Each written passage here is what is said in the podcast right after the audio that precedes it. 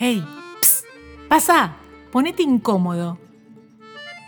Nuestra mente y nuestra cultura siempre fueron aliadas en el arte de evitar la incomodidad. Esta dupla del control, en su búsqueda desesperada por sobrevivir, nos ofrece un amplio menú para paliar nuestro malestar. Los clásicos programas de TV, las redes, las series, etc. Pero el mensaje es único. Entregate al consumismo o volvete loco, pero escapa de todo aquello que te resulte incómodo.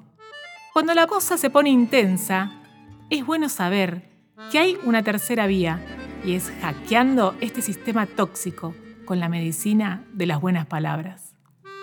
Primero, recordándonos que absolutamente todo lo que nos sucede es transitorio y que hemos salido adelante de situaciones mucho más traumáticas. Además, nuestra evolución se hace notoria gracias a estos momentos ásperos.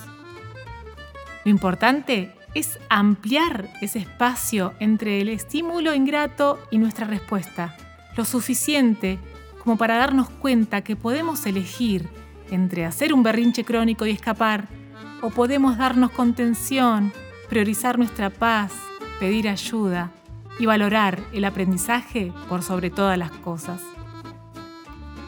Cuesta pensar que un agujero en el pecho es un portal mágico que nos transporta a algo mejor. Y sí, a esta propuesta de transitar el sendero incómodo le falta marketing. Pero si tuvimos la habilidad de pasar de la cálida vida intrauterina al smog de esta ciudad, seguramente encontraremos la forma.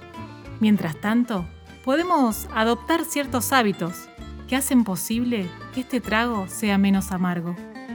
Hay tantas opciones como personas. Alimentación sana, respiración consciente, contacto con la naturaleza, hablar con amigos, observar los pensamientos, escribir, escuchar música, cantar, bailar, reír, llorar. Ojalá cada uno de nosotros tenga su propia lista de este botiquín de energía para que cuando la vida se ponga incómoda, no nos sorprenda sin recarga.